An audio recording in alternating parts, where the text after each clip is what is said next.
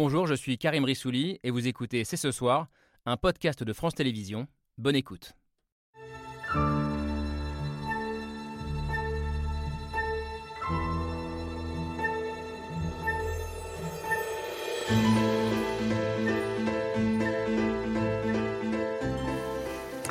Bonsoir à toutes et à tous, soyez les bienvenus sur le plateau de C'est ce soir. Au sommaire, une question qui nous interroge nous particulièrement dans cette émission. Sommes-nous devenus les nouveaux intolérants? Nous, c'est ce soir, mais aussi plus largement le service public et d'autres journalistes accusés en une par le Figaro Magazine d'être, je cite, des juges de la pensée qui rêvent de réduire au silence ceux qui ne pensent pas comme eux.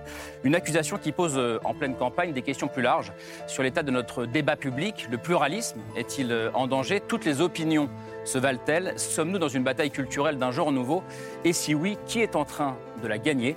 Le débat est ouvert. Il est ouvert avec euh, Camille Diao et Laura Adler. Bonsoir mesdames, ravi de vous retrouver euh, pour un exercice un peu particulier, il faut bien le dire euh, ce soir, puisque nous sommes à la fois euh, les animateurs et les acteurs quelque part du débat. C'est jamais simple, mais il nous paraissait important de, de crever une forme d'abcès et peut-être de lever certains malentendus. On a du coup envie de débattre de, de la une du Figaro Magazine de cette semaine qui, qui vous met directement en cause, ma chère Laure, accusée d'être, je cite le titre de l'encadré, vous concernant euh, la cerbère du vivre ensemble, pas pour vos émissions sur France Inter d'ailleurs, mais bien pour ce que vous dites euh, sur le plateau de C'est ce soir. Sur le banc des accusés également, euh, entre guillemets, il y a aussi Jean-Michel Apathy, bonsoir. Bonsoir. Merci d'être avec nous. Dans ce dossier du, du FIGMA que vous êtes vous qualifié de, de père la morale, ce sont vos propos wokistes, entre guillemets, qui vous sont reprochés. Puis on vous reproche aussi, je cite, une entreprise purificatrice pour avoir appelé au boycott d'Éric Zemmour dans les médias. Paul Melun, bonsoir. Vous êtes Bonsoir. euh, aussi largement cité dans ce dossier, mais vous êtes, vous, j'allais dire, euh, si elle les accusés, bah, l'un des accusateurs. Ah non, moi j'accuse personne. hein. Grand Dieu. Vous êtes pas. vous- êtes Je témoigne, c'est tout. En tout cas, témoin, essayiste, président d'un mouvement euh, citoyen qui s'appelle Souverain Demain. Euh, vous vous définissez comme un souverainiste et un patriote de gauche, membre du PS, je crois c'est toujours le cas? J'ai toujours ma carte au Parti Socialiste. Toujours votre carte. Et vous estimez avoir été banni de certains médias pour vos positions. Je vous cite dans ce dossier. Je vis avec l'angoisse d'être mis au banc simplement pour mes idées. Ce dossier est notamment signé euh, Judith Weintraub. Bonsoir. Bonsoir. Merci d'avoir accepté d'être parmi nous ce soir. Euh, ce n'est pas la première fois que vous vous emparez de ce sujet et non plus pas la première fois que vous ciblez notre émission d'ailleurs. Il y a quelques mois, c'est moi qui avais eu les honneurs de, de la une du Figaro Magazine. Euh, ça s'appelait À gauche toute, euh, sous-titré Enquête sur une mainmise culturelle de l'audiovisuel public. On va beaucoup parler des mots, du vocabulaire, d'une forme de renversement des valeurs, peut-être de renversement rhétorique ce soir et on voulait le faire avec vous, Cécile Alduy. Bonsoir. Euh, merci d'être là. Les mots, c'est votre spécialité. Vous êtes euh, sémiologue, professeur à Stanford, professeur de littérature, euh, donc aux, aux États-Unis, chercheuse associée au CEVIPOF. Et vous venez de publier cet essai qui se cache sous le FIGMAG, La langue de Zemmour. C'est euh, dans la collection Libelle euh, du Seuil, dans lequel vous décryptez le champ lexical euh, d'Éric Zemmour et, et ce qu'il peut dire de, de sa pensée. Puis Charles Consigny est aussi avec nous. Bonsoir. Bonsoir. Euh, avocat, chroniqueur, aujourd'hui engagé auprès de Valérie Pécresse, la candidate LR. Vous êtes conseiller en charge de la mobilisation de la société civile. Euh, je ne sais pas très bien où vous placer dans ce débat, et c'est super d'ailleurs. Euh, à, la fois, à la fois très critique de ce que vous appelez euh, parfois une dérive wokiste, et en même temps, vous avez dénoncé il y a quelques semaines euh, sur RMC une nouvelle doxa incarnée au contraire, selon vous, par l'extrême droite. Voilà, le plateau est, euh, présenté, et pour lancer le débat, qu'est-ce qu'on fait alors On regarde la preuve par trois, signé Hugo Bernard.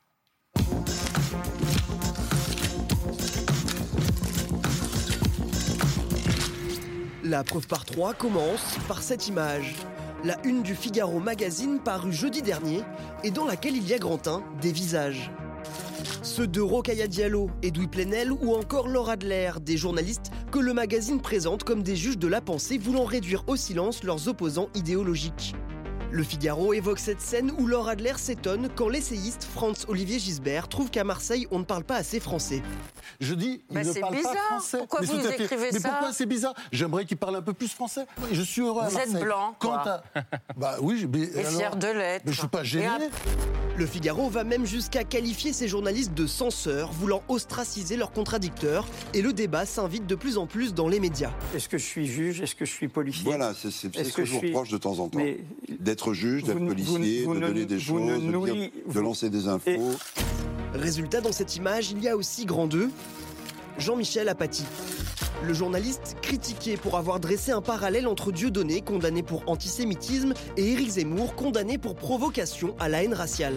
À la seconde même où Dieudonné a tenu des propos antisémites, il a été banni de tous les médias. Zemmour a été condamné pour des propos racistes contre les Arabes. On lui a donné des émissions. Le magazine va plus loin en reprochant à Jean-Michel Apathy de défendre la cancel culture, qui déboulonne des statues et veut effacer des rues le nom de ceux qui ont participé à la colonisation. Enfin, dans cette image, il y a grand 3, le mot intolérant. Des intolérants, des nouveaux censeurs, depuis des mois, Éric Zemmour les dénonce. Regardez-vous. Qui écoute. Regardez-vous. euh, Je veux pas que les Français payent pour une radio et une télévision qui font de la propagande anti-française, immigrationniste, LGBT et woke. Face à la contradiction et ceux qui lui rappellent ses condamnations pour provocation à la haine, le candidat à la présidentielle invoque la liberté d'opinion. Je ne suis absolument pas raciste. Un peu xénophobe Quand je on vous dit- assure même quand on dit pas. qu'on préfère des Français aux étrangers. C'est pas être xénophobe, c'est ne pas être xénophile. Une photo, trois détails et une question. Qui sont vraiment les nouveaux intolérants? Voilà, le décor est, est planté. Je vais commencer évidemment avec vous, euh, Judith Weintraub, et je vais lire le, le chapeau de ce dossier parce qu'il résume bien, je trouve, euh, votre, votre propos. Euh, ils rêvent d'édicter des lois morales et d'étendre leur pouvoir, arbitres des élégances, turiféraires de leur propre idéologie. Ils excommunient sans état d'âme et partout où ils le peuvent ceux qui ne sont pas comme eux. Euh, C'est comme ça que vous les voyez, euh, Jean-Michel Apathy et, et Laura Adler? Euh, oui, euh, assez, souvent et, euh, plus généralement toute une partie des, chaînes et des, médias euh, du service public. Pas tous. hein. Par exemple, je ne mets pas France Culture dans le, dans le même sac, si j'ose dire, que, France Inter. Mais je voulais préciser une chose par rapport à votre présentation, bon, qui, est, fidèle à ce qu'on a dit dans l'ensemble, à ce qu'on a, écrit. Un point près, euh, en fait, il s'agit moins euh, pour les nouveaux intolérants ou ceux qu'on considère comme tels euh, d'interdire, euh, de censurer. D'ailleurs, les gens qui s'estiment victimes de ce phénomène, que ce soit Elisabeth Badater ou Sylvia Nagasinski ou Paul Melun euh, ici présent ou Céline Pina euh, ne disent pas, ou Elisabeth Lévy ne disent pas euh, on peut plus rien dire, on peut plus s'exprimer. Euh, Elisabeth Lévy en est l'illustration la plus typique puisqu'elle elle a, elle a table ouverte elle a, Elle à. CNews où elle travaille et à Sud Radio où elle, où elle travaille. En, euh, en général, ils n'ont pas de problème pour s'exprimer. Simplement, au lieu d'avoir des débats, au lieu d'être confrontés à des arguments, ils sont confrontés effectivement à des excommunications, à des disqualifications. euh, C'est-à-dire sans- C'est-à-dire bah, c'est- C'est-à-dire, euh, alors je suis à côté de Laura Allez-y, bah, allez-y. On est là pour Euh, ça. Quand vous avez cité euh, sa- son échange avec Franz-Olivier Gisbert, où elle a. le mot caricaturer me paraît un peu faible. Euh, euh, caricaturer sa pensée en disant vous êtes blanc, quoi, et, fier de l'être, mais. euh, j'ai vu aussi euh, l'émission où vous receviez euh, Emmanuel Todd. Todd. Emmanuel, pardon. C'est Emmanuel, le papa, Olivier. oui, c'est le papa. Et il est en train de retard. Emmanuel Todd, et vous lui avez dit, mais comment peut-on écrire ce que vous écrivez euh, de nos jours, à notre époque? En gros, là, je rappelle la, la thèse euh, de Todd, c'est que les féministes ont gagné le combat en France, et en tout cas, euh, il n'y a pas lieu de parler de patriarcat, parce que non seulement c'est faux, dit-il, mais ça, ça empêche de, de débattre. Et ça fait de l'or une cerbère du vivre ensemble, donc? Alors, la Cerbère de vivre ensemble, c'était pour euh, le passage de la séquence que vous avez montrée, euh, où elle traite, euh, où elle traite Franz Olivier Gisbert euh, de blanc content de l'être, alors que lui n'avait jamais parlé de couleur de peau. Donc tout de suite, il y a ce, cette. Alors c'est c'est d'ailleurs assez marrant parce que c'est pas nous qui mettons le, euh, la question de la couleur de peau sur le tapis, nous le Figaro. Magazine, mais les gens que nous citons, par exemple, euh, quand Jean-Michel Apathy euh, trouve qu'il y a des sous-entendus racistes euh, dans l'expression de Nicolas Sarkozy reprise euh, par Valérie Pécresse, je vais nettoyer au Karcher visant, visant la racaille. C'est lui qui traduit par blanchir parce que le Karcher, ça Alors, blanchit. on va- Alors, le Karcher ne blanchit pas, je, je dis juste. euh, et ça me paraît révéler euh, des sous-entendus bizarres dans la tête de Jean-Michel Apathy. Alors, ils sont là tous les deux pour y répondre. Laura Adler. Ben, moi, d'abord, je voulais vous remercier d'avoir accepté notre invitation. C'est la moindre des choses. Mais c'est vraiment sympa. Et puis, je suis vraiment désolée que vous ayez mal interprété mes propos.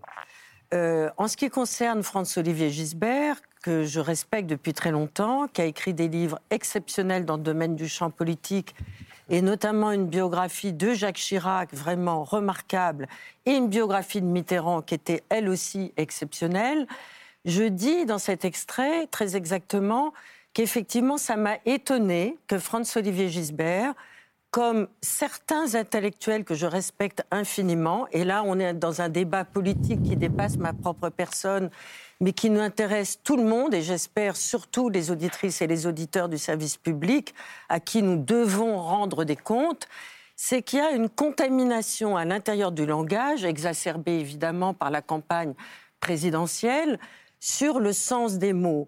Et ce que j'ai voulu lui dire, c'est que dans sa plume mhm. et dans certains des mots qu'il utilisait dans son livre, et pas seulement dans le passage que j'ai cité avec lui quand il sort de son bureau et qu'il va à la gare et qu'il entend qu'on ne parle pas bien français autour de lui. Il n'a pas dit pas bien.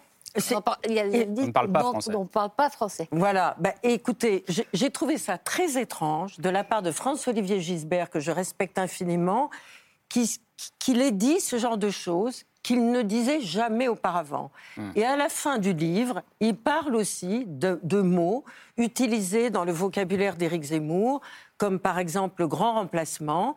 Et il, il, il a accepté une certaine, un certain vocabulaire qui a été rendu contagieux par Éric Zemmour.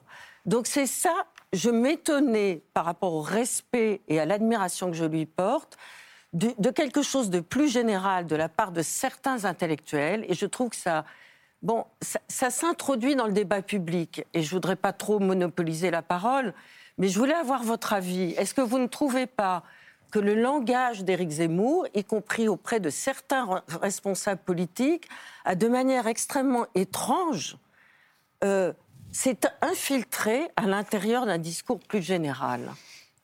C'est ça la question en fait. Moi, je me rappelle. Peut-être l'ai-je exprimé maladroitement, mais cette question, elle est démocratique et je pense qu'elle vous intéresse aussi. Bien sûr. Puisque je vous regarde régulièrement dans une chaîne concurrente parler politique de manière vraiment respectueuse de la démocratie. J'essaie. Donc... Non, non, mais je veux dire, mm. est-ce que notre démocratie n'est pas finalement un peu affaissée, un peu fragilisée par des mots utilisés par certains candidats qui tout d'un coup deviennent utilisés par d'autres personnes. Alors, alors euh, corps défendant, peut-être. Alors, on laisse, on laisse répondre, peut-être. pardon, pardon. Euh, euh, non, juste, je me souviens d'une époque pas si lointaine où prononcer les deux mots immigration et délinquance dans la même phrase vous valait d'être voué aux gémonies et qu'on ne vous réponde absolument jamais sur les chiffres. Pour en citer un seul, euh, celui du, ministre de l'Intérieur Gérald Darmanin, chiffre puisé euh, au ministère de la Justice, dont euh, Éric Dupond-Moretti a dit récemment qu'il ne faisait pas ce genre de statistiques. Manque de peau, c'est là que c'est là que Gérald Darmanin, son collègue du gouvernement, l'avait trouvé. 23% de détenus étrangers dans les prisons sur les françaises. mots sur les mots qui s'invitent. Les mots qui, s'invitent, je dis pas. Vous avez raison, hein, il faut dire les choses voilà. qu'elles existent. Et c'est ce que je voulais, c'est ce que je voulais répondre à alors, je ne sais pas où elle met la limite des mots. On parle des mots. Hein. Oui, oui. Euh, alors, Grand remplacement, c'est une formule en soi qui a euh, un auteur euh, qui est Renaud, Camus. dire, alors grand remplacement, moi c'est un mot que je, je n'utilise pas parce que il sous-entend, bien que Renaud Camus s'en défende, mais pas de façon convaincante à mon avis, une intention. Euh, du grand capital, des multinationales, d'avoir de la main-d'œuvre à bas prix et donc d'abattre les frontières mm. pour que cette main-d'œuvre étrangère puisse arriver en France et faire baisser le coût du travail. En revanche, donc ça c'est une des dimensions. Autre dimension, le basculement démographique, qui me paraît une évidence mm. euh, absolument. Euh, euh, évidente, pardon pour ce, pléonasme, et, dont je trouve euh, les démonstrations, la démonstration dans les documents, par exemple, de France Stratégie, qui était un organisme tout à fait officiel, dans les chiffres sur la démographie comparée euh, des femmes d'origine étrangère Hmm. étrangères ou françaises d'origine étrangère et des hmm. euh, françaises sur plusieurs générations. Ça, me paraît complètement vain de discuter le, basculement démographique d'une part et de discuter que ça entraîne un basculement culturel dans certains quartiers français. Alors, on va, on va- je, je me tourne, j'arrive Jean-Michel, mais vers Cécilia Lui, puisqu'on parle du langage, euh, justement. Oui, alors je voudrais juste relever que vous venez de dire, cela me semble évident, euh, et on ne devrait pas même le discuter. Et je trouve ça très intéressant parce que j'ai lu cet article sur le site internet, c'est marqué comme une enquête. Je n'ai pas vu en quoi c'était une enquête puisque vous Oui, ça c'est jamais. l'argument classique des gens qui n'aiment pas. Non, pas du le tout. Non, laissez-moi finir. pas enquêté, c'est une. euh, je- Laissez-moi On vous a, on vous a vraiment laissé, laissé développer. C'est une euh, rédaction de cinquième. Je, je Ah, connais, tout le, je connais tout le Je ne me permettrai pas de commenter le style. Euh, mais par contre, vous, vous êtes- je pense que vous serez d'accord que l'argument principal, c'est de dire que euh, certains acteurs, soit politiques, euh, soit écrivains, soit intellectuels, euh, se sentent ostracisés, vous leur donnez la parole, et qu'il y a certains autres acteurs, euh, qui sont ici sur le plateau d'ailleurs pour certains, euh, qui se sont institués comme juges et qui font des procès d'intention et euh, font de la censure euh, contre... De l'ostracisme. De l'ostracisme, etc. Euh, donc, euh, donc vous écrivez mais entreprise qualificatrice, procès. c'est écrit. Ouais. Et Oui, donc, qui, qui ferait donc, euh, donc ces acteurs feraient le procès, soit à l'avance, soit en face, euh, d'autres personnes. Or, l'ensemble de l'article est un procès qui ne donne jamais la parole euh, à ceux qui sont accusés euh, et reprend exactement le même procédé qui est euh, en fait euh, mise en exergue dans, dans votre argumentaire. Donc j'étais un petit peu perturbée à la fois par votre parole et par, euh, par cet article qui fait ce qu'il dénonce. C'est-à-dire que cet article n'invite jamais à répondre les personnes qui peut-être vous ont ostracisé euh, ou euh, même Jean-Michel Baptiste, je ne sais pas si on, vous a demandé de répondre.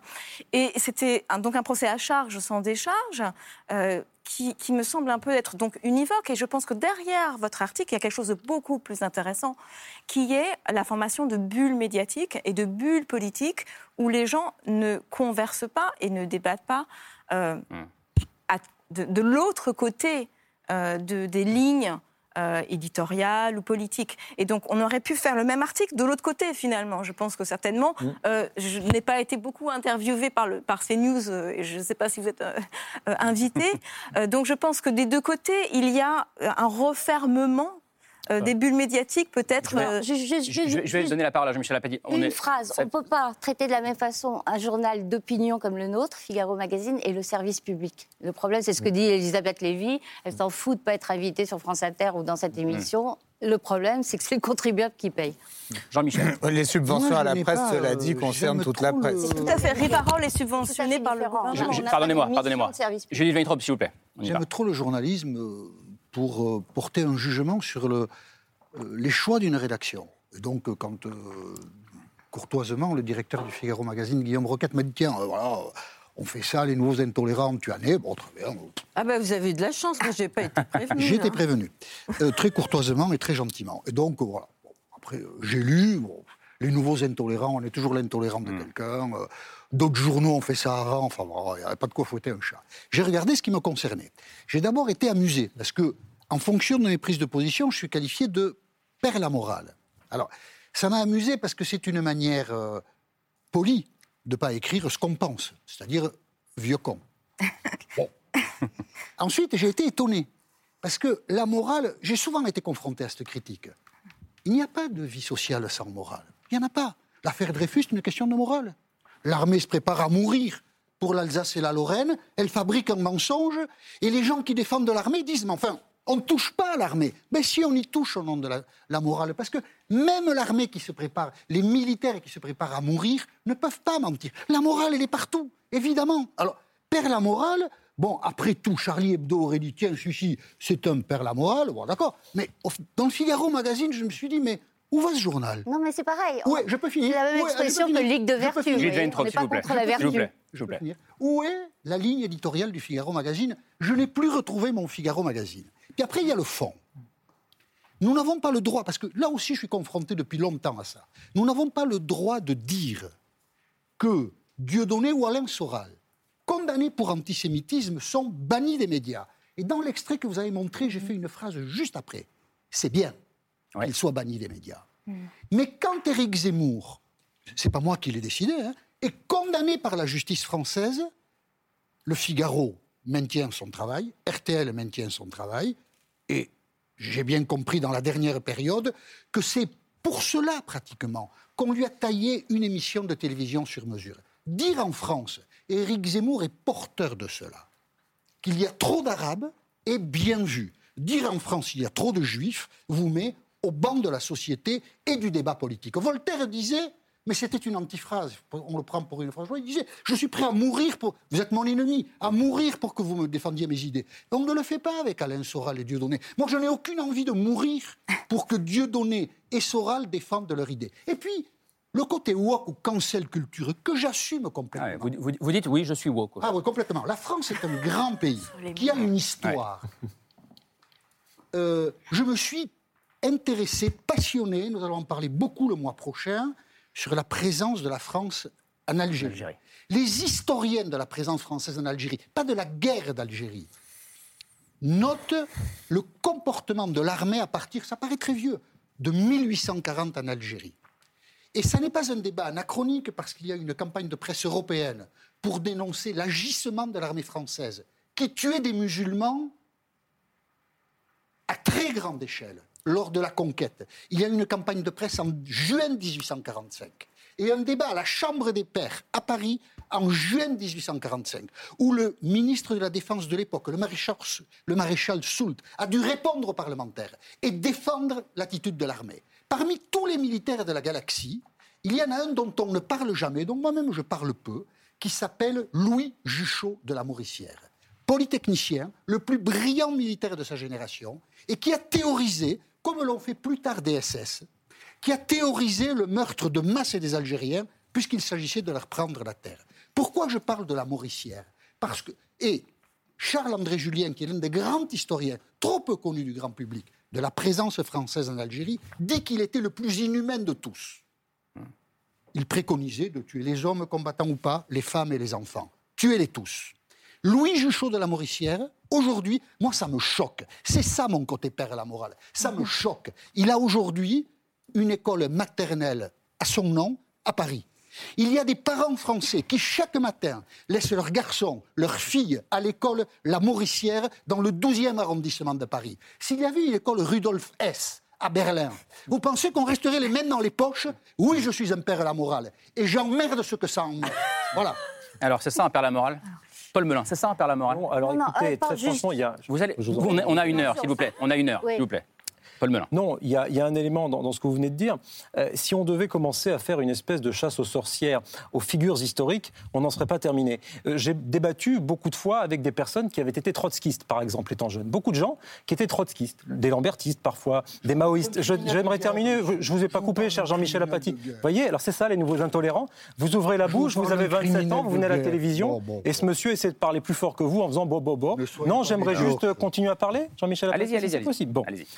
Euh, et euh, Léon Trotsky, par exemple, a réprimé dans le sang les marins de Kronstadt, près de Saint-Pétersbourg. Je le sais parce que mon père m'a bercé à cette histoire, il était anarchiste, et chez nous, les marins de Kronstadt, c'était un sujet intéressant. Eh bien, ce massacre, ce bain de sang, aujourd'hui, il ne fait ni chaud ni froid au même tenant de la cancel culture qui parfois se réclame de Trotsky. Mais des bourreaux et des assassins dans l'histoire de la gauche, il y en a plein, comme dans l'histoire de la droite, Vous avez etc. école de etc. Trotsky à Alors, Paris? Ensuite, Il y a je une école de voudrais, je voudrais Jean-Michel C'est une bonne Apathy, question, ensuite, c'est une bonne question. ça. Est-ce qu'il y a une école Trotsky à Paris Il y a une école Trotsky les écoles à Paris. Peut-être, je ne sais pas. Non. Vous le savez, vous? Oui, il n'y en a pas. D'accord. D'accord. Et il n'y a pas d'écoles qui ne sont des grandes figures du communisme Bah, Mais non, moi, je regrette que la RATP, par Bon. exemple, une Alors, voyez, vous ne répondez pas non plus à ma question. Moi, maintenant, je voulais surtout vous dire pourquoi est-ce que moi, j'ai vécu cette enquête plutôt comme non. un témoignage. On, on- non, mais On on- va non, on y venir après, mais s'il vous plaît, si on veut, si on veut réussir à débattre de tous les sujets, je vais vous laisser répondre, ça- c'est- vous avez écouté ce qu'a dit Jean-Michel Apathy Bah oui. C'est ça qui en fait un père la morale? Euh, oui, il fait semblant de ne pas comprendre, mais il comprend très bien que Ah dans. non, s'il vous plaît. Non, je ne fais pas semblant. Je peux- Vraiment, je ne fais pas semblant. Si, si je... Si vous pouvez retirer cette euh, Non, je ne partirai, je vais finir ma phrase. Ah, je ne fais pas semblant de ne pas comprendre. Si, il, il fait semblant de ne pas En comprendre euh, que l'expression perd la morale, c'est comme l'expression ligue de vertu. Quand je parle de ligue de vertu, ça ne veut pas dire que je euh, sois contre la vertu. Vous vous défendez en disant je Non, suis content de me, de référer à la morale. Ligue de vertu. Euh, perd la morale, c'est pareil. On n'est pas contre la morale. On ne vous reproche pas d'avoir la morale pour référence. Ce qu'on vous reproche, c'est d'avoir votre définition de la morale Mais vous avez que raison. vous, que vous plaquez contre euh, certaines personnes dont vous n'écoutez pas les arguments, mais que vous voudriez empêcher de parler. Ce que vous lui Zemmour- reprochez, ce que vous lui reprochez, c'est d'avoir appelé. La condamnation de Zemmour, c'est Zemmour une est- question morale? Zemmour étant euh, C'est le meilleur exemple. Moi, je refuse absolument de mettre Zemmour et Dieudonné sur le même plan. Ah. Zemmour n'a jamais dit il y a trop d'Arabes. Jamais. Non, il a. Vous avez vraiment hein, lu tous ces livres? Un mythe s'effondre. Zemmour n'a jamais dit il y a trop d'Arabes. Il a dit il y a trop d'immigrés, d'une part.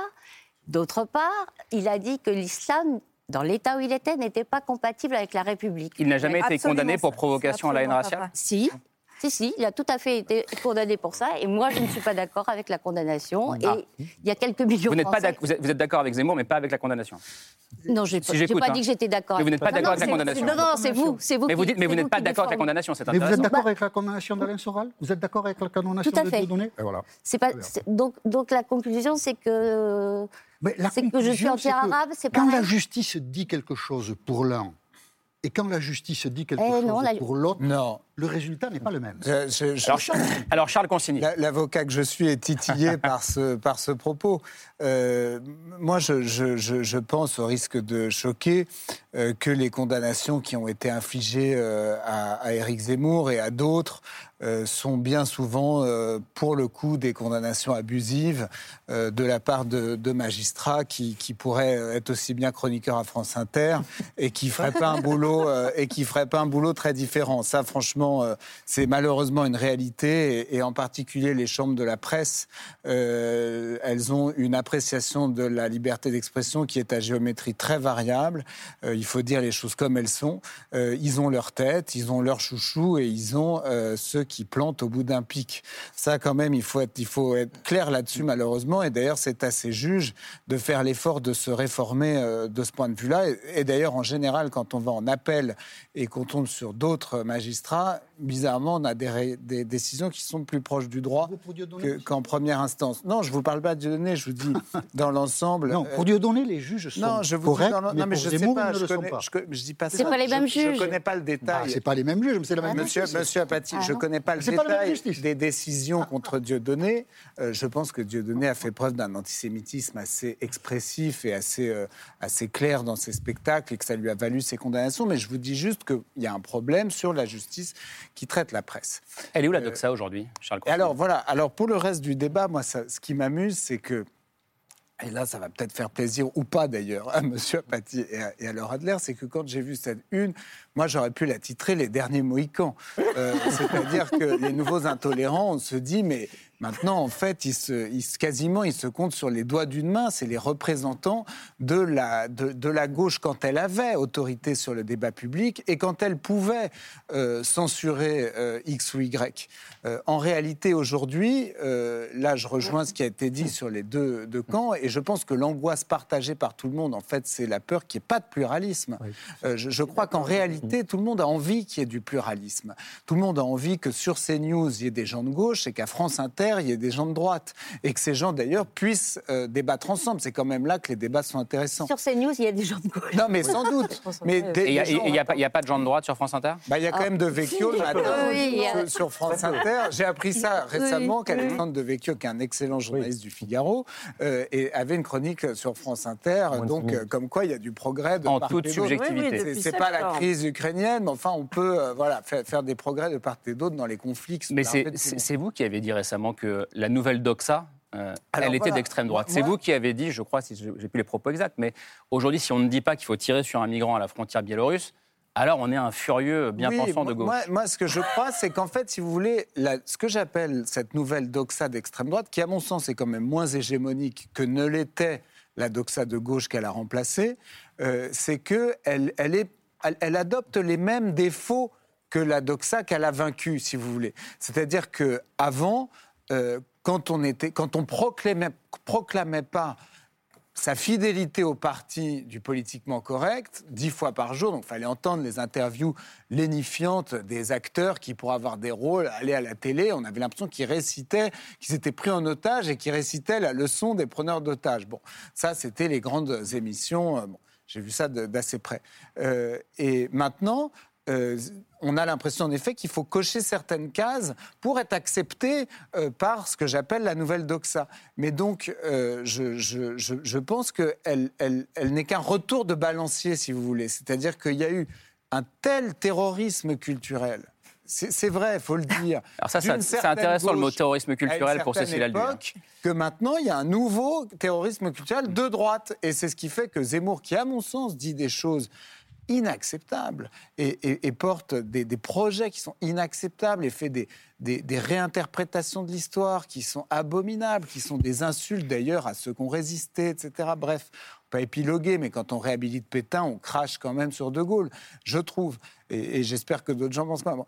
Eh bien, ça passe maintenant comme une lettre à la poste parce que euh, les gens suffoquaient euh, de, de- du terrorisme que, que j'ai appelé tout à J'arrive, mais juste l'heure sur ce, sur ce mot terrorisme. Alors, là, vous avez dit terrorisme culturel? Terrorisme culturel, oui. Ça, ça rejoint ce que vous dites sur les, Oui, sur les mots je qui perdent un peu leur je sens. suis assez d'accord à ce que vous venez de dire, mais terrorisme culturel, c'est une expression assez favorite, justement, d'Éric Zemmour, qui emploie ce mot pour désigner tout et n'importe quoi, enfin, pas tout, seulement ses adversaires politiques ou les mouvements euh, de pensée euh, qu'il critique, notamment. euh, euh, le féminisme, même la mixité euh, garçon-fille dans les écoles, c'est du terrorisme sous sa plume. Et je ne fais que citer euh, ces propos. Euh, donc moi, j'ai quand même lu euh, sept gros, huit gros ouvrages de Zemmour. Je peux vous dire Et que ils sont épais en plus. et ils sont épais, merci de, le- de le souligner. Et je peux vous dire que, euh, euh, excusez-moi, mais les propos de Zemmour euh, pour lesquels il, a été condamné, j'aimerais peut-être que s'il y a une intermission, on puisse les re- regarder et on verra s'il ne relève pas quand même euh, du dépassement euh, des limites de la liberté d'expression. Euh, mais je voudrais aussi revenir sur euh, même Jean-Michel euh, qui s'est revendiqué woke entre guillemets et, et qui a repris ce terme de euh, la morale comme quelque chose qui est un badge d'honneur. Et j'ai deux remarques. Euh, la première, parce que le mot de morale est dans votre article dès le début, euh, il rêve d'édicter des lois morales. Euh, mais la morale, ce sont les affaires de mœurs, de style de vie. Je crois que vous confondez avoir des valeurs et faire la morale aux gens. On peut tout à fait avoir des valeurs, par exemple les valeurs républicaines, qui sont celles de l'égalité, qui sont celles de respecter des lois qui pensent que la discrimination est interdite, euh, que l'incitation à la haine raciale est interdite et que le racisme est un délit d'opinion. Il, il faut le dire. Donc, ce sont des valeurs. La morale, les Ce seuls sont pour des principes, pas des valeurs. non, ce sont des valeurs, l'humanisme, l'égalité, etc. Les, val- enfin, les valeurs, même dans les, dans les études d'opinion sur les valeurs des Français, on demande les opinions sur la liberté, l'égalité, l'ordre, etc. Ce sont des valeurs. Euh, L'autre chose, c'est que euh, vous, vous avez revendiqué le terme de woke, mais c'est vraiment adopter le langage de ceux qui vous accusent et de, oui, oui, et de tout ce courant, même, même l'émission, quand on m'a demandé, quand on m'a donné le titre de l'émission, nous allons nous interroger si nous sommes les nouveaux intolérants. Je me suis dit, mais c'est la faute de communication primaire, excusez-moi de vous le dire, Ah, mais je vous en prie. euh, de reprendre le vocabulaire de, de ceux qui essaient justement euh, de vous décrédibiliser. Hmm.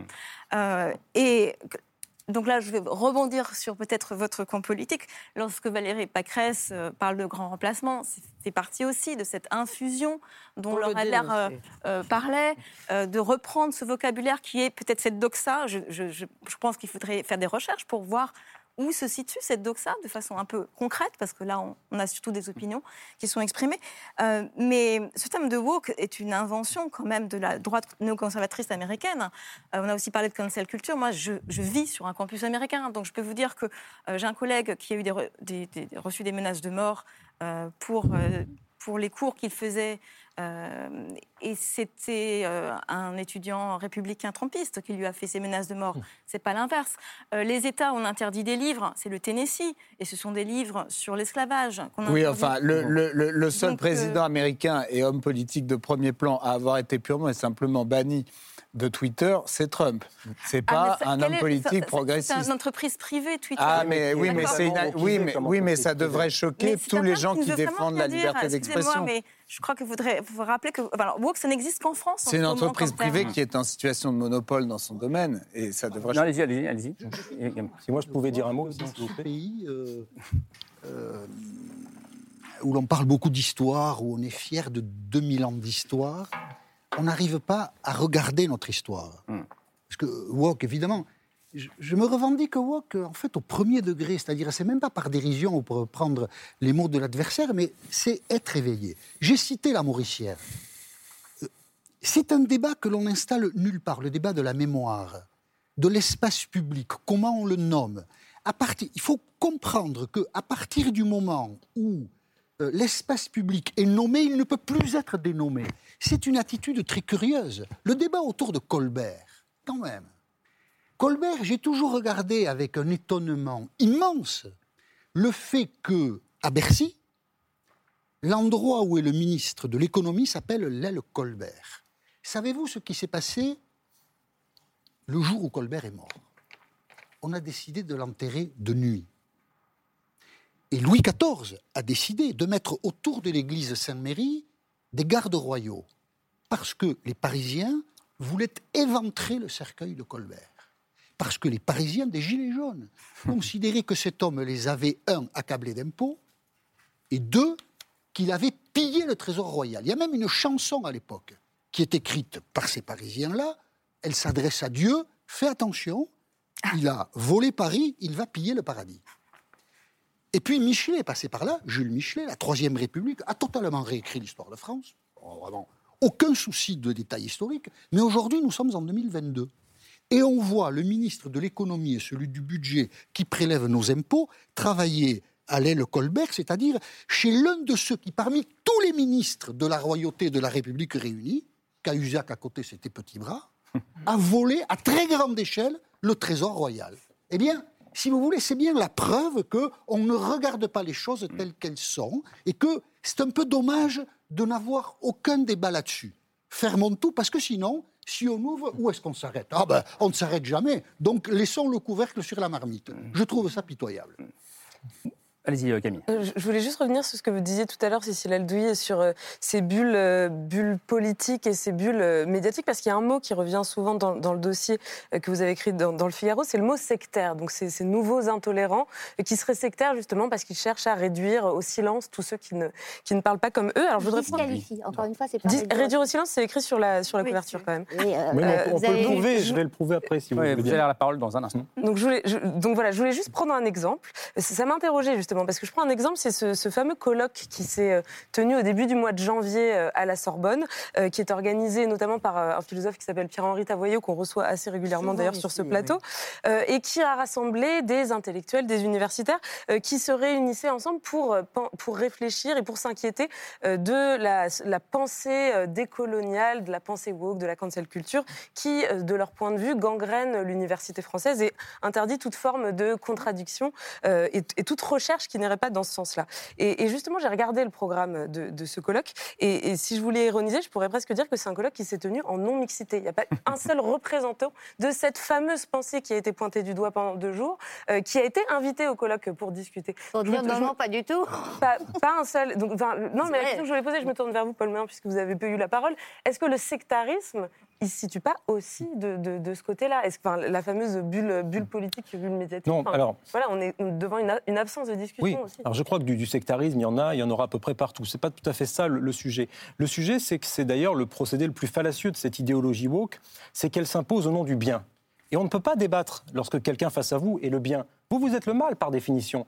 Et le mal est forcément à bannir. C'est en ces termes-là que souvent l'idéologie woke euh, progresse. Et c'est en ces termes-là que moi, par exemple, pour euh, continuer sur le monde universitaire, parce que moi, plus encore que le monde des médias, dans mon témoignage, je voulais euh, approcher le monde universitaire, et principalement les sciences humaines, les instituts d'études politiques. J'en ai moi-même fait. Alors, parlez-nous un peu de vous, justement. Vous dites, j'ai- peur d'être mis au banc pour mes idées. Voilà, et ça m'est arrivé. Alors, ça m'est arrivé très concrètement. J'ai pris la parole sur l'affaire de l'Institut d'études politiques de Grenoble, sur ce professeur, Klaus Kinsler. J'ai parlé d'islamo-gauchisme, j'ai j'ai parlé, j'ai dénoncé l'islamo-gauchisme. J'étais programmé pour une conférence sur le thème de la démocratie dans un institut d'études politiques, qui est un sujet qui m'intéresse beaucoup parce que dans mon dernier livre, je parle du référendum d'initiative citoyenne, du pouvoir aux communes, des sujets qui ne sont pas l'apanage du fascisme, je crois. Et euh, cette euh, conférence, ce colloque, qui était planifié, dont j'avais toutes les informations, a été annulé suite à des pressions d'un certain nombre d'enseignants-chercheurs qui sont allés euh, voir le directeur de l'Institut d'études politiques en question et qui l'ont menacé et lui ont dit euh, on votera plus vos budgets, etc., si Melun vient parce que c'est un facho. Et le directeur a dû céder sous la pression parce qu'il sait que cette idéologie-là est hégémonique dans son Institut d'études politiques parce que euh, certains professeurs sont dénoncés pour avoir tenu des propos effectivement contre le wokisme, parce que les élèves qui eux-mêmes dénoncerait cela. Moi, j'ai des, jeunes amis qui ont fondé des associations souverainistes de gauche, des jeunes chevènementistes. Eh bien, pour avoir une salle, un amphithéâtre, c'est très difficile parce que, effectivement, euh, les autres camarades font pression. Et c'est quelque chose que l'on peut aisément observer euh, dans les universités anglo-saxonnes. J'ai moi-même fait un cursus dans une université anglo-saxonne. Et le moins qu'on puisse dire, c'est que le pluralisme intellectuel n'est absolument plus garanti dans les universités anglo-saxonnes. Et moi, ce que je veux lancer, et c'était le, le sens de mon témoignage dans ce papier, c'est un plaidoyer pour le pluralisme je n'ai aucun problème à dialoguer avec une écoféministe, un décolonial, qui vous voulez, mais seulement qu'on accepte de parler avec moi. Jusqu'à preuve du contraire, les gens de gauche refusent d'aller sur CNews, les gens de chez CNews ne refusent jamais d'aller sur le service public. Moi, c'est la première fois de ma vie qu'on me l'a proposé, je suis venu la bouche en cœur. Vous, vous, vous, dites, vous, dites en, vous dites en gros, Paul Melun, euh, je pensais, quand j'ai commencé à écrire, à être invité de France Inter, du Service Public. du coup, vous êtes un réfugié de CNews, c'est ça? Absolument. Ce qui est amusant, c'est que certains amis un peu taquins, parce que j'ai beaucoup plus d'amis de gauche que d'amis de droite, me disent, mais c'est drôle, tu interviens que dans la presse de droite. Figaro fait des papiers sur toi, tu vas sur CNews ou sur LCI, pour LCI c'est la droite. Et, si vous voulez, je leur dis, bah oui, mais quand on me un micro et qu'on ne me coupe pas au montage et qu'on me laisse parler, je viens et j'exprime mon point de vue. Si demain c'était Libé, les Inrocks ou le Télérama, je viendrai avec beaucoup de bonheur. Mais ils se sont jamais intéressés naturellement à ce que vous venez de dire les, les gens de vous venez, vous venez de dire pardon Laure les, les, gens de CNews ne sont pas invités ailleurs. Ça pose une grande question. Euh, c'est est-ce que toutes les opinions se valent? C'est une grande question ça Charles Consigny. Est-ce que tout se vaut? Moi, je, toutes les opinions, sauf les opinions euh, délictuelles, disons, euh, se, valent. On y vient. Euh, je, je, pense que, par exemple, islamo-gauchiste, etc., peut-être qu'à l'université, il y a le problème que décrit Paul. Moi aussi, j'avais eu une conférence annulée à, oui, je me rappelle. à Sciences Po Lille, où je venais d'ailleurs faire un débat avec Geoffroy Lejeune. Donc Sciences Po Lille avait été vraiment mal euh, avisé d'annuler cette, euh, cette conférence. J'ai plus en tête le directeur, euh, le nom du directeur de Sciences Po, sinon je le jetterai en pâture ce soir sans, hésitation, mais, mais, son nom m'échappe. Mais je, pense, moi, c'est toujours une erreur d'annuler les événements. De, la, censure est toujours une erreur. Autant je pense que autant je pense qu'il ne faut pas donner d'écho de, et de tribune à des gens qui clairement appelle à la haine euh, et à la violence contre des individus. Est-ce qu'Éric Zemmour appelle à la haine et à la violence contre des individus? Est-ce qu'on peut mettre les pieds dans le plat et répondre à cette question? En l'état, je, trouve que le fond de son discours, je ne trouve pas qu'il faille le censurer pour ça. Bien sûr. Euh, mais, je, mais je trouve que le fond de son discours, on sent ça quand même. C'est-à-dire qu'il le... Les opinions délictuelles. Bah oui. Et vous avez dit à l'étape précédente qu'il ne fallait pas prendre au sérieux les jugements que la justice avait rendus contre Éric Zemmour. C'est pas que je vous dis qu'il ne faut pas, les prendre au sérieux. Une contradiction? Non, c'est qu'il faut arriver à regarder chacun avec ses propres yeux quand on voit ou quand on entend un propos qui est vraiment un propos, un appel à la haine, et un propos qui ne l'est pas. Moi, par exemple. Si la justice se dit c'est un appel à la haine, vous dites non, ça n'est pas un. Mais je ne crois pas que Zemmour ait été condamné pour appel à la haine. Provocation, provocation à la haine. Quand il a parlé d'invasion deux fois. C'était pour quel propos À la haine religieuse. Quand il a parlé d'invasion. Invasion, et par ailleurs, il y a eu l'autre condamnation sur les mineurs isolés qui sont des violeurs. parce qu'invasion, en fait, le pape a dit la même chose. Mais Pardon Le pape a dit la même chose. Le pape parle comme Éric Zemmour Non chaque mot que j'ai employé est très simple. Je n'ai pas dit le pape parle comme Éric Zemmour. Je dis le pape a parlé d'invasion. Et, quelle était la phrase du pape euh, La phrase du pape était on va avoir euh, eh ben, une. Il le condamné. non, pas, du tout, pas du tout. Pour s'en réjouir, il était ravi le pape. Appelé les gens, Zemmour n'a pas appelé les gens à s'armer et à commettre des violences. Absolument si. Ah, bon ah non. Alors Cécile lui. Les gens à commettre des violences contre des individus. Alors, il n'a pas dit aux gens réunissez-vous pas dans une seule phrase. et allez taper euh, X ou Y. Ce n'est pas dans une phrase qui dirait prenez des armes contre ces personnes particulières, mais si vous lisez même un discours, même pas un livre, un discours d'Éric Zemmour comme celui de la Convention de la droite, en 2019, où il cible des individus, c'est-à-dire des catégories d'individus. Marine Le Pen, à sa défense, parlait d'immigration en général comme un phénomène avec des réper- répercussions économiques et démographiques. Éric Zemmour parle des gens, des individus, les musulmans, même les arabo-musulmans. Tout à vous aviez dit qu'il ne ciblait pas les arabes. Bien sûr que si, à tout bout de champ. Euh, les juifs, euh, il a un vocabulaire qui désigne des catégories d'individus et il dit que ces individus sont maintenant des colonisateurs, j'emploie ça pour dire guillemets, parce qu'il faut les prendre, euh, qui, que nous sommes, la France, les bons Français, menacés d'invasion migratoire. Et il appelle à la fin de son discours à la Convention de la droite aux jeunes Français à dire soit vous serez colonisés, et ce sera parce que vous ne vous êtes pas défendus, soit il faut que vous vous défendiez. Alors voilà. Je ne sais pas, est-ce qu'il fallait qu'il mais- apporte la précision sur le tir, type justement, à prendre, euh, mais parler- la logique du discours est extrêmement droite. claire. Il appelle des actions. Et plus récemment, euh, là, où, là où pour moi, par exemple, il appelle à la violence, euh, c'est quand il s'est exprimé devant le syndicat de police Alliance, là, dans le Tout cadre de la, de la campagne euh, présidentielle. Il a parlé, en effet, il leur a dit, vous étiez les gibiers, il faut que vous deveniez les chasseurs, mais surtout, il leur a dit, vous n'avez pas en face de vous des délinquants et des criminels, vous avez euh, les soldats d'une autre civilisation avec laquelle on ne peut pas cohabiter sur le territoire français. Ça, moi, là, là, je trouve qu'il franchit une ligne jaune. Mais c'est- là, je, là, je trouve que, il- il- il- surtout devant les les, les dépositaires de l'autorité publique, les seuls tenants de la violence légitime, etc., la police, des gens armés, il leur explique qu'en fait, face à eux, ils ont des envahisseurs d'une autre civilisation. C'est intéressant parce que il franchit la ligne. Judith Weintraub, si on n'accueille pas cette parole-là sur un plateau, alors on est un nouveau sectaire ou un nouvel intolérant, ou un nouveau intolérant, je ne sais pas. Non, hein, pas du Bah, tout. Il se Il trouve vous aura pas échappé qu'Éric Zemmour n'est pas cité dans le papier. Non mais, non, mais, Ah, non, mais si, on si, parle de la parole, Ah, s'il vous plaît. est C'est pas nous, c'est lui. Pas par vous. Non, il est cité parce qu'il est devenu un marqueur d'ailleurs. Euh, Jacques Julliard euh, nous a Je fait une tribune dans le cadre de ce Mhm. dossier. Euh, Jacques Julliard, dont personne ici, je pense, ne contestera euh, la qualité d'homme de gauche, où il explique très bien. Si, si, sur notre Ah bon plateau, l'autre jour, il n'y a pas si longtemps, j'ai voulu parler du livre de Jacques Julliard, pour lequel j'ai aussi beaucoup de respect en tant qu'historien, un grand journaliste devant l'éternel. Et euh, Benoît Hamon, qui est à votre place, dernier Mohican, vieux Mohican, Jean-Michel Apathy, a dit mais, mais quand même, Jacques Julliard, il devient de droite. Ah bah oui. À, Mais bon, à chaque pour fois moi, c'est pas une insulte Oui, oui. d'être de droite. Alors, euh, à chaque, à chaque fois que. Mais d'ailleurs, euh, vous remarquerez que les ostraciseurs et les ostracisés de notre dossier ont ceci en commun d'être de gauche ou de sort revendiqué. C'est- c'est ce que j'allais dire. exige- Oui, c'est- le cœur de votre réflexion. c'est Voilà. de- Ce qui- C'est ça qui est très intéressant. Mais Jean-Michel Apathy n'a jamais dit qu'il était de gauche. Non, là, vraiment, Ah, euh, pas vous, sauf Jean-Michel Apathy. Ah, mais je. Alors, Moi, j'ai le cœur. Moi, à je gauche. suis de gauche, mais pas vous de Est-ce vous- que vous- vous bossiez à Politis parce que vous étiez de droite. euh, enfin bon. Non, Vous avez un parcours qui montre que vous n'êtes pas engagé Vous ne pouvez pas politiquement. parler des gens comme ça. Vous ne pouvez pas euh, Euh, dire des choses aussi- de manière aussi Je négligente. vous avez dit vous-même Je que vous étiez wokiste.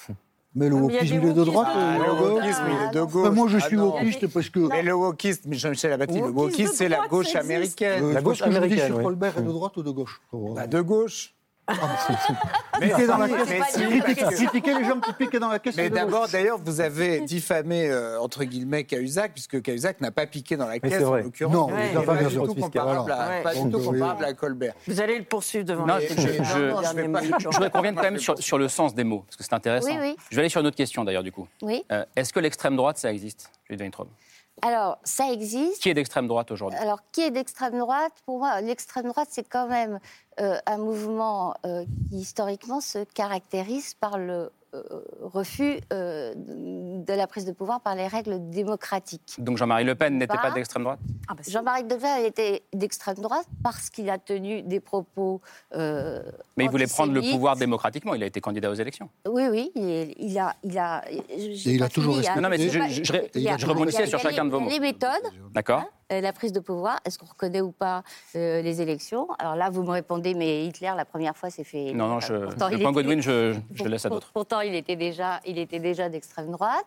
Et puis, il y a effectivement euh, des propos qui sont antisémites, des propos qui sont euh, racistes. J'avoue que je ne connaissais pas euh, la phrase que, que Charles a citée, tenue par Éric Zemmour. Euh, elle me paraît aussi euh, tout à fait tendancieuse, pour reprendre un, euh, un mot euh, cher à, à, Laura Adler. Euh, voilà, euh, ça, ça caractérise, euh, à mon avis, euh, l'extrême droite. Donc, est-ce que Zemmour est d'extrême droite, Bah, Zemmour selon vous? tient des propos euh, effectivement, qui franchissent, comme vous avez dit, euh, la limite. Certains Vous ne propos. répondez pas. Mais, mais je ne suis pas d'accord quand il parle.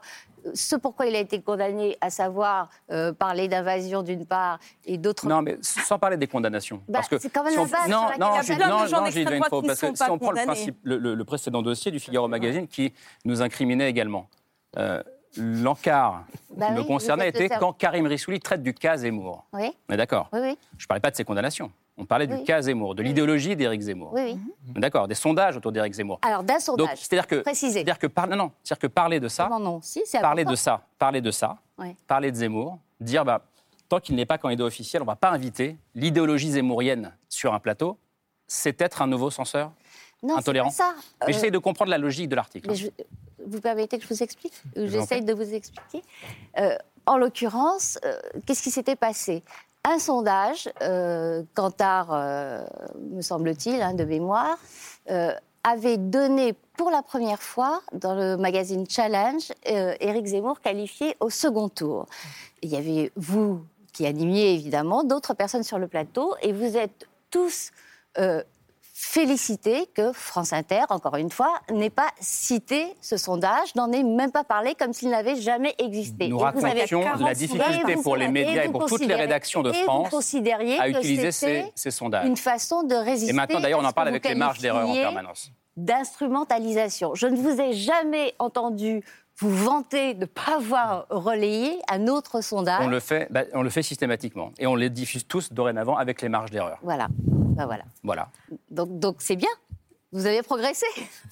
Merci pour le bon point. Cécile Alduin. Alors vraiment, je vous invite à lire les livres d'Éric Zemmour. Ça me fait vraiment de la peine de lui faire, vous de lui faire de la pub, parce que et aussi des livres sur l'histoire de l'extrême droite et l'idéologie d'extrême droite, car vraiment, il coche toutes les cases. Et on n'a pas besoin de revenir toujours à cette condamnation. Sans condamnation, Éric Zemmour, comme Marine Le Pen, sont d'extrême droite. Pas seulement pour, à la limite, Marine Le Pen est un peu plus à droite que que- qu'Éric Zemmour. Euh, Éric Zemmour place la, la France comme peuple et comme nation au-dessus des institutions. Il cite en permanence des auteurs contre-révolutionnaires. La souveraineté de la France, pas la France comme peuple. La Ah. souveraineté de la France. Pas du- seulement la souveraineté, Ah, si, si, non, bah, non, si. la France comme Vive nation et comme peuple. et surtout, surtout Vive la France. surtout, Il critique l'état de ça, droit. pas un C'est problème grave. de dire Moi, je ça. réponds Il critique l'état de droit. Il met l'état de droit entre guillemets comme si c'était une vaste blague. Il critique la Constitution, le Conseil constitutionnel, tous les, corps qui font en fait la séparation des pouvoirs dans un régime démocratique. Et vous regarderez les auteurs qu'il cite, ce sont des auteurs contre-révolutionnaires, essentiellement d'ailleurs du 19e siècle ou du début du 20e siècle. Donc même en prenant votre critère, Éric Zemmour se qualifie lui-même euh, d'extrême droite par le genre de référence qu'il a et l'idéologie organiciste. lui-même, d'ailleurs. Tout à fait. Donc là, je pense qu'il n'y a même pas, je sais même pas pourquoi on se continue à se poser cette question. C'est une question qui a, enfin, là Mais je reprendre, trouve que comme tous les, enfin, quand on regarde un peu historiquement, les gens, je vais pas le traiter de fasciste, je vais. Mais c'est pas pareil, extrême droite. Mais, mais, mais, mais ceux qui sont devenus des fascistes une fois au pouvoir, disons, euh, ils affichaient la couleur. Ils, ils- ils- pendant les campagnes, etc., ils, ils, ils- ils étaient pas, ils se cachaient pas, ils pratiquaient pas la takia. Et Zemmour n'est pas La, du tout la dissimulation la islamiste. dissimulation. Zemmour n'est pas euh, dans la takia. Zemmour, il dit qu'il est contre l'état de droit. euh, il dit que les musulmans appartiennent à une autre civilisation et qu'il faut les traiter comme tels euh, et, Et que c'est pas contre compatible. Il dit pas vraiment avec ça sur les musulmans. Non, non, il Dans ses derniers discours, il a, il a au contraire non. lancé un Oui, appel oui. aux musulmans, puisqu'il il dit, Il il dit dit une chose aux musulmans contraire. en tant non, que personne on et rien aux musulmans Oui, oui, mais oui, non, mais Voilà. déjà quand Je sais pas, je suis pas on va dans ce genre de détails. Moi, je, suis désolé, je trouve ça sordide. Je trouve ça sordide de- de- d'en être à ce genre de petit machin, euh, de- de- d'essayer de, dire je suis pas contre les musulmans, mais enfin en même temps quand même les jeunes de banlieue, euh, c'est une autre civilisation, c'est des soldats, euh, c'est des envahisseurs, traitez-les comme tels, c'est pas des délinquants ni des criminels.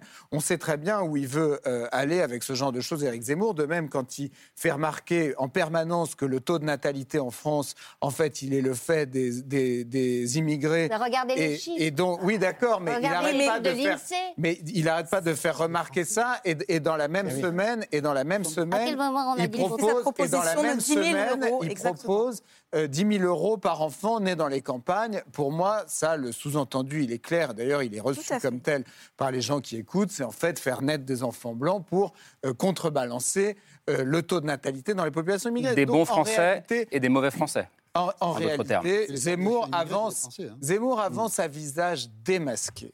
Zemmour avance à visage démasqué. Zemmour est un candidat authentiquement d'extrême droite qui a dans son équipe de campagne, moi je l'ai dit en citant les noms, pareil, je les ai plus en tête, euh, des nazis, des, des- des- des pro-nazis dans son équipe. Il y a un référent Normandie, il y a quelqu'un qui s'occupe du financement, euh, il y a un soutien qui s'appelle Cacré, euh, qui, qui a, qui a- qui a des photos de lui avec des brassards nazis. Et ces gens-là soutiennent Zemmour ou sont dans son équipe de campagne. Donc il avance en réalité à visage démasqué, mais on n'ose pas le dire. Beaucoup de gens n'osent pas le dire parce qu'il est soutenu aussi par des euh, gens très puissants et par des, par des médias, etc. Moi, je crois que c'est comme ça qu'il faut, qu'il faut lire cette candidature et il ne faut pas se cacher derrière L'important, c'est de savoir pourquoi ça plaît tellement à tant de Français. On va, on va, on va, on va, on va, on poursuivre la discussion, mais Vous je vais y dire contribuez. Pardonnez-moi, on- je je vais dire, je vais dire merci à Jean-Michel. Oui, faut je vais y aller. Il faut que vous nous laissiez. Bon Merci beaucoup. Merci, bientôt, beaucoup. Oui, Et-. Mon et- cher Pour euh, et- un dîner de Mohican. con. Dîner de Mohican. Vous, vous serez, Merci. vous serez cinq, hein, donc il y aura aussi Plenel, etc. Camille. Ah, non, Euh, tout, tout- c'est tout à l'heure, vous évoquiez, euh, Judith Weintraub, le- la tribune que Jacques Julliard a écrite pour votre, euh, Ouais. euh, pour, pour votre dossier. Et cette tribune, elle s'ouvre avec cette phrase euh, Tout en vérité tourne autour de la question de l'islam et de l'islamisme.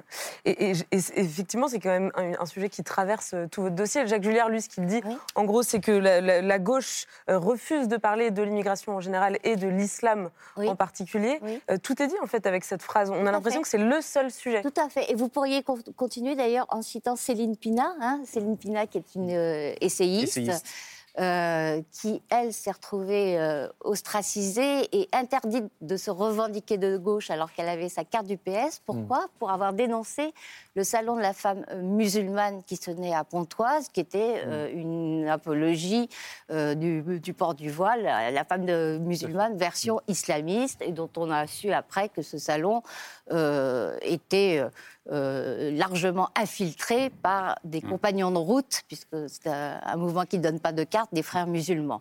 Et à cause de ça, elle a été absolument bannie. On n'a plus jamais Ba- parlé ban- banni, par, banni de qui et de du service public, que- de, Fran- de France Et Inter. Elle est- au sein du Parti Non, mais on a Et- du Parti socialiste. Les gens se sont passés son nom pour surtout ne pas l'inviter. Peut-être qu'il n'y avait pas d'actualité. Je, je- je- je vous rassure sur un point, il n'y a pas de liste de gens interdits. euh, J'ai pas, dit qu'il y avait. Je, Ah, ostracisé, en fait, on se demande je- comment je- ça marche, Bah, en bah, fait. comment ça- Entre le Parti comment- Socialiste et France Inter, c'est pas la même chose. En plus. hein. Ah, quand Il y a- même. il y, a des journalistes Non, non, mais- qui non, mais- font non, leur mais- métier tous les jours avec Pa- pa- déontologie. pa- pa- pardon, mais, ne confondons pas journalisme et opinion non plus. Vous êtes un journal d'opinion, on essaie de faire du journalisme, même si parfois ça peut parfois peut-être vous échapper. Mais n'y a pas de liste. il y a Vous pas de- êtes carrément désagréable. Il n'y a pas de liste de gens Vous m'avez interdits. invité pour Il n'y m'insulter. a pas de liste de gens interdits parce que si- si- sinon il faut peut-être le, le prouver que ces gens sont Bah, interdits. euh, regardez, Céline Pina, on n'a jamais, euh, on l'a jamais invitée, sauf une fois sur France Culture depuis euh, l'épisode que j'ai cité. Et sur France Culture, c'était un autre débat. C'était pas pour parler euh, de ses livres. Mais donc, il y a des par- lignes par exemple, éditoriales, où est le Michel- problème Par hein exemple, Michel Onfray, euh, Oui. le service public ne fait pas la recension de est- ses livres. était- C'est un des plus gros Il était vendeurs sur, de euh, livres de il son était- il était domaine. sur France 2 chez Laurent Ruquier il n'y a pas très longtemps. hein. Je crois. En tout Oui, cas, il était. À Radio France et à France Je parlais de la Culture, recension pendant, des pendant livres. 30 ans, il a eu une émission euh, Oui, hebdomadaire. C'est moi-même d'ailleurs qui l'ai Oui, oui. fondée, cette émission. qui a été arrêté. Donc Michel Oui. Onfray est- et va sortir un livre dans très peu de temps. Il va être invité partout. Et Bah, voilà. il, Non, va, mais il va être ravi que, alors. euh, Ben pour- oui. Paul Melun, Pour ce qui est de Michel Onfray, pour ce qui est de la gauche à laquelle j'appartiens, c'est-à-dire la gauche souverainiste, euh, nous subissons cet ostracisme. Non, mais ça, c'est la la droite pour vous, cher Charles, et pour les woke. Mais, mais pour nous, on est toujours de gauche. Et même, je dirais même plus, c'est la gauche euh, woke qui, elle, a, a muté et qui a subi une forme d'OPA des États-Unis d'Amérique sur des combats qui n'avaient rien à voir avec la gauche populaire. Moi, j'appartiens à la gauche populaire parce qu'à la différence de vous, cher Charles, et c'est une de nos différences, je suis pour les nationalisations d'entreprises. Euh, EDF, GDF, les En autoroutes. bon Je suis absolument, bon chevènementiste, je suis favorable à la démondialisation, je suis favorable au produire en France, je suis favorable au circuit court, au localisme, Vous êtes au proche de de, proximité, Pourquoi absolument. Euh, Le problème, c'est que Arnaud Montebourg, lorsqu'il a commencé à parler du produire en France, on l'a traité de fasciste. De la même manière, Ah bah, pas Mais non, mais alors, beaucoup de gens au Parti socialiste, que puisque vous j'y appartenais, est-ce que je pourriez peux donner des citations précises ensuite- de gens précis, à des dates précises Ah, Des dates précises, de gens précis, c'est Mais non, mais difficile parce parce, que, que là, vous me prenez à brûle pour point. Oui, pas non, mais peut-être pas je vous maintenant, en ferai parvenir parce que j'en ai subi moi-même énormément. Et du moment que j'ai signé dans Front Populaire de Michel Onfray et que j'ai effectivement commencé moi aussi à parler du sujet de l'islam, euh, j'ai été moi-même mis au banc. Mais moi, je me souviens d'un temps, en tout cas, je ne l'ai pas vécu et nous non plus a priori ici, mais un temps où la gauche était anticléricale. Et moi, j'ai cru que c'était toujours cette gauche-là. J'ai cru que la gauche pouvait pouvait toujours se permettre de critiquer les religions. Mais cette gauche-là, elle, parle sur les plateaux télé, cette gauche-là Oui, sur CNews, oui. Manuel Valls, Manuel Valls était là, le, mois dernier je, dois vous dire une chose, c'est que c'est très difficile de faire la même critique, parce que moi je suis très critique avec euh, le cléricalisme catholique chrétien euh, à l'ancienne, euh, avant Vatican II, et, je suis aussi critique avec, si vous voulez, le, comment dirais-je, l'islamo-gauchisme et avec la complaisance qu'il y a avec l'islam radical d'un certain nombre de personnes de gauche. Mais ce qui est intéressant, c'est que, c'est que, et je ne voulais absolument pas vous insulter, mais cette gauche-là, elle a le droit de citer sur les plateaux télé. Euh, non, je viens de vous dire que non. Mais moi, je vous dis que oui, on fait des missions Ah bon tous les soirs. Moi, Manuel dis- Valls était là, Caroline Forest est là régulièrement. Oui, bien on a parlé islamisme avec Kamel Daoud le- il y a deux semaines. Admettez que c'est. Ouais, non, mais voyez ce que je veux dire, c'est Comment que- se fait-il à ce moment-là que lorsqu'on arrive sur des universités, on nous balance des tomates et que. Mais ça, je n'en sais rien. Je n'en sais rien, mon cher Paul. Mais, mais, mais je- ce que j'essaie de comprendre, c'est la réalité de. La En tout cas, il faut maintenir la de liberté ces attaques. d'expression, y compris dans les cénacles universitaires où le les étudiants peuvent justement se faire la construction de leur mise de- en de perspective. Et par ailleurs, on peut être anticlérical sans considérer que l'islam et le voile sont l'alpha et l'oméga. droit C'est de une- conversation, pardon, qui pourrait être sérieuse, serait extrêmement ennuyeuse, parce qu'il faudrait liste en main, pointer qui vient et qui ne vient pas. Mais On a Mais ce fait- serait peut-être utile on- en fait. on- a fait, on a fait Avoir le des boulot, faits, ce serait peut-être utile, hein. On a fait le boulot. On a Ça, fait la le. on- des chercheurs Merci de- madame. d'Amérique On- du Nord. C'est-à-dire qu'ils ils se cachent derrière de pseudo-faits qu'ils Bah oui, trafiquent. c'est Ah bah vrai. non, alors là, les de invités, c'est facile à de faire. Voilà, hein. voilà. Des listes d'invités, ouais. c'est bien facile à faire quand même. Une liste d'invités, Oui. ça objectivie un Oui. peu. On a tous des impressions de ce qu'on écoute, ce qu'on n'écoute pas. Je pense que le- la moindre des la choses. liste, vous auriez dit qu'elle était fausse. Le Ah bah non, pas du tout, pas du tout. a- Moi, j'adore, Gilles Weintraub, s'il vous plaît. moi, je ne parle pas de, de, de complot ou de, de réunion au sommet pour dire. euh, Non, à, non, à part Zemmour d'ailleurs, parce qu'il y avait une décision euh, de Laurent Guimier qui était de ne pas euh, l'inviter, sauf une Di- fois chez Ruquier. Directeur de, l'information de France 2. Euh, France voilà, euh, de ne pas l'inviter tant qu'il ne serait pas candidat. Euh, règle qui n'a été appliquée à personne d'autre, à lui seul, il l'a été. Mais je ne suis pas Et certain quand- qu'il y ait eu une règle officielle de Laurent Guimier. Je, je n'ai ah bah, pas cette moi, j'ai eu Laurent Guimier pour le dossier Voilà. auquel vous faisiez allusion, euh, auquel vous faisiez allusion, qui m'a dit, euh, s'il te plaît, écris que. D'accord, Donc, d'accord. Je, je peux vous montrer, je peux vous montrer le texte. Zemmour, chère Judith. On n'est Bah, pas obligé Il n'y a pas un d'inviter droit de Si tribune. 15%, si 15% des Français votent pour Éric Zemmour Voilà. et Mais à l'époque, il n'y a 35% pas des Français votent 15% pour Marine Le qui Pen pour Éric Zemmour, pas ça devient un fait politique. Quand on est service et public, certains de nos compatriotes ont envie, même si on peut ne, pas pas partager les idées de Zemmour, ont envie d'avoir Éric Zemmour à la On va- télévision. on va- on va Charles quand même-. On va quand même pas faire croire que Zemmour est censuré dans les Oui, médias français. il est parle du service public. Sur le Mais service même public. sur le service public, je suis désolé. Il a été je- sur France Inter, je- la je ne peux pas ouvrir-. S'il vous plaît, on n'entend plus rien.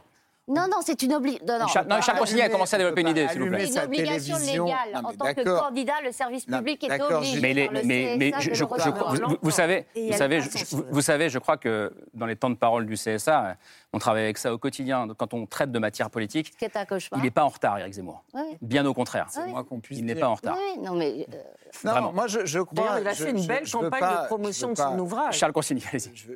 Je, pense qu'il y a aussi quand même qu'il il faut voir ça, à mon sens, à la fois une offensive d'une certaine extrême droite.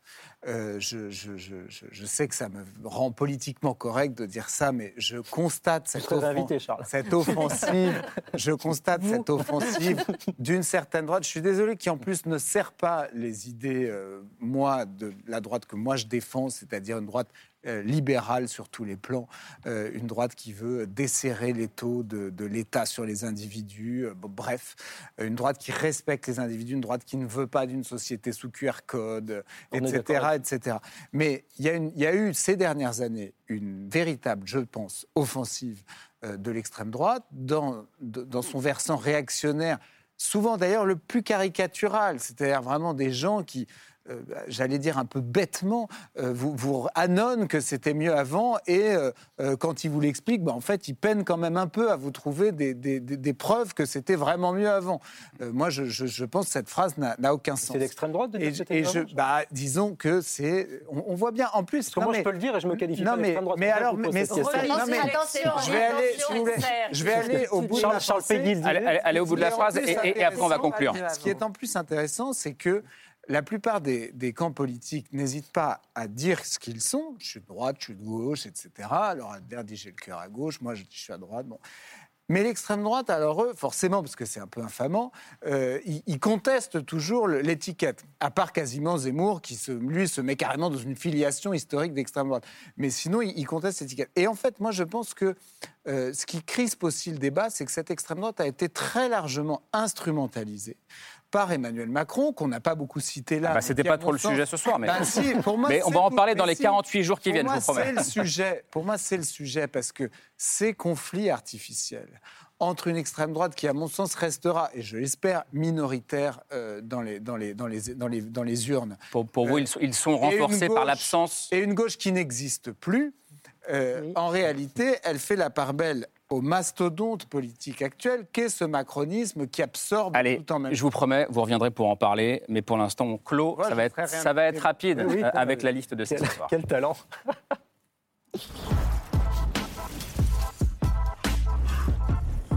Camille, un livre que j'ai découvert aujourd'hui, un livre Qui appelle à la nuance. Tout à fait, c'est même écrit en gros sur la couverture. Nuance. Nuance, la puissance du dialogue. Voilà, c'est c'est un livre qui appelle à la nuance pour assainir le débat public euh, et pour restaurer le dialogue. C'est un peu ce qu'on essaye de faire, ce qu'on a essayé de faire ce soir dans cette émission. C'est ce qu'appelle de ses voeux Julien Lecomte, euh, qui est sociologue des médias. Il a publié cet essai en janvier. Alors, la première partie du livre pose un constat. Pourquoi est-ce qu'on est incapable de nuance dans le débat public aujourd'hui? Alors, pour, enfin, pour aller rapidement, évidemment, on est dans un système médiatique et aussi avec les, réseaux sociaux qui récompense la radicalité, qui récompense l'outrance, euh, la, polémique, le manichéisme, où chacun est sommé de choisir euh, son camp.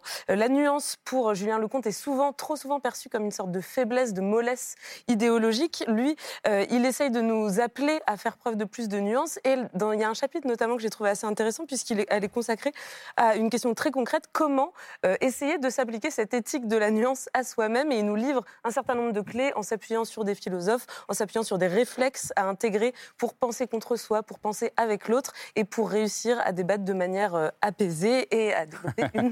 voilà, on a essayé de le faire, développer avant de venir. une, une Non, parce qu'on est là plus- tous les soirs, vous savez. un peu, plus Euh, manichéenne- un peu moins manichéenne et un peu plus complexe. Et c'est paru, je le dis quand même, aux éditions Les Pérégrines.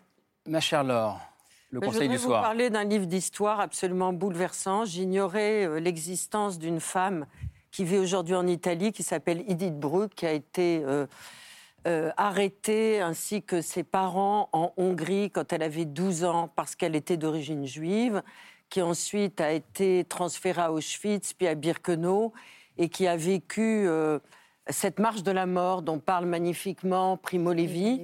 Et cette femme publie un livre exceptionnel qui s'intitule Le pain perdu, qui est une sorte d'autobiographie où elle revient sur tout ce qu'elle a vécu, sur la possibilité qu'elle a eue de pouvoir continuer à vivre grâce à la solidarité des autres détenus, grâce aussi à deux Allemands qui, à l'intérieur des camps, aussi bien d'Auschwitz et de Birkenau, l'un lui a donné de la confiture, l'autre lui a donné de l'eau. Et cette femme, qui a aujourd'hui à 92 ans, nous incite à la résilience, à la résistance intérieure, sans faire aucune leçon. Et elle se pose évidemment cette question qui nous taraude tous comment on va faire quand les derniers survivants auront disparu? Alors je vais lire un très court poème, parce qu'elle est aussi poète. Un livre de poésie sort simultanément par rapport à son autobiographie qui s'intitule Nous. Pour nous, les survivants, c'est un miracle chaque jour si nous aimons, nous aimons dur, comme si la personne aimée pouvait disparaître d'un moment à l'autre et nous aussi. Pour nous, les survivants, le ciel ou est très beau ou est très laid, les demi-mesures, les nuances sont interdites. Avec nous, les survivants, il faut se montrer précautionneux parce qu'un simple regard de travers et ce qu'il y a de plus banal va s'ajouter à d'autres terribles et toutes souffrances. Voilà, elle s'appelle Edith Bruck, elle est absolument magnifique et son livre se lit vraiment euh, comme, euh, je sais pas, comme une respiration, comme une bouffée d'oxygène. Tenez, cher Judith. Ah bah c'est très gentil. Merci le pain beaucoup. perdu, et, et je l'ai entendu un peu comme un appel à la tolérance, pour information. Tout à fait. Merci beaucoup. Merci Laure, merci euh, Camille, merci à toutes et à tous d'être venus sur ce plateau. Euh, merci Eugène Weitraub. Euh, Merci à vous de m'avoir invité. vous reviendrez sur notre émission? Ah, si vous m'invitez, c'est ma première, donc je suis ravie. Peut-être Paul que ça se Melun reproduira. Paul Melun Ah, mais moi, je prends les paris. Je pense que Charles Consigny sera invité avant moi. Vous allez- Je trompé. prends les paris ce Il soir. fait exprès de dire ça. Ce comme pari est un, est un mauvais pari, mais si c'est le pari que vous reviendrez, vous allez perdre de l'argent. Je vous taquine. Euh, votre manifeste s'appelle Souverain demain, mouvement engagé pour un souverainisme peu éclairé aux éditions Marie B. Euh, merci Charles Consigny, bonne campagne. Merci. merci euh, Cécile Alduy d'être venue ce soir. La langue de Zemmour et Laetitia, c'est un libelle euh, au seuil et euh, vous reviendrez quand vous serez de passage en France, que vous repartez bientôt à Stanford.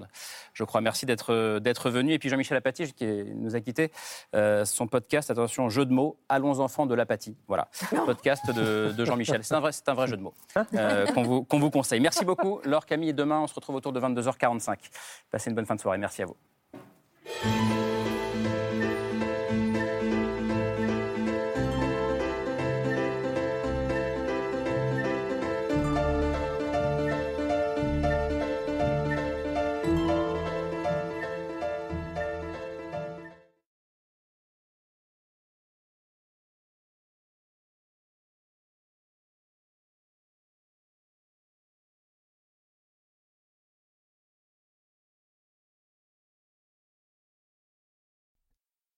C'était C'est ce soir, un podcast de France Télévisions. S'il vous a plu, n'hésitez pas à vous abonner. Vous pouvez également retrouver les replays de l'émission en vidéo sur France.tv.